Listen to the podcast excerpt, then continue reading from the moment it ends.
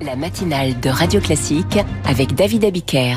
Il est bientôt 8h et nous retrouvons Franck Ferrand pour son point du jour. Bonjour Franck. Bonjour David, bonjour à tous. Nous, nous sommes le 12 janvier 2024, dans le temps présent, mais en quel 12 janvier vous trouvez-vous ah, Il y a 120 ans, le 12 janvier 1904, dans le protectorat du sud-ouest africain allemand, l'actuelle Namibie, où vivent deux peuples pastoraux, les Herero et les Nama, qui s'opposent à la présence allemande. Et ce 12 janvier, 1904, alors que les troupes allemandes sont euh, occupées à tenter de mater la rébellion des Nama dans le sud, les Herero, exaspérés par les injustices qu'ont commises les Allemands, vont s'en prendre aux fermes, au commerce, à l'infrastructure coloniale, des attaques qui entraînent une brutale répression de la part des soldats et des colons allemands qui vont se livrer à des actes de, de lynchage, hein, des représailles aveugles. Alors, il s'agit là en fait du début de ce qui est aujourd'hui considéré comme le premier génocide du XXe siècle. Et voilà pourquoi je vous en parle, un épisode totalement méconnu de l'histoire contemporaine. C'est à partir du 2 octobre 1904 que la situation prend cette tournure atroce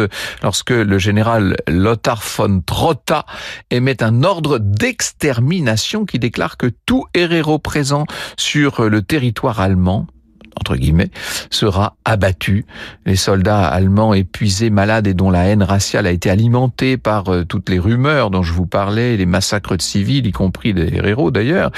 Euh, bon, lorsque l'ordre est levé à la suite de l'intervention des missionnaires, le génocide euh, va entrer dans une nouvelle phase puisque les survivants héros seront incarcérés dans des camps de concentration et contraints à des travaux forcés. Ça nous fait penser à autre chose.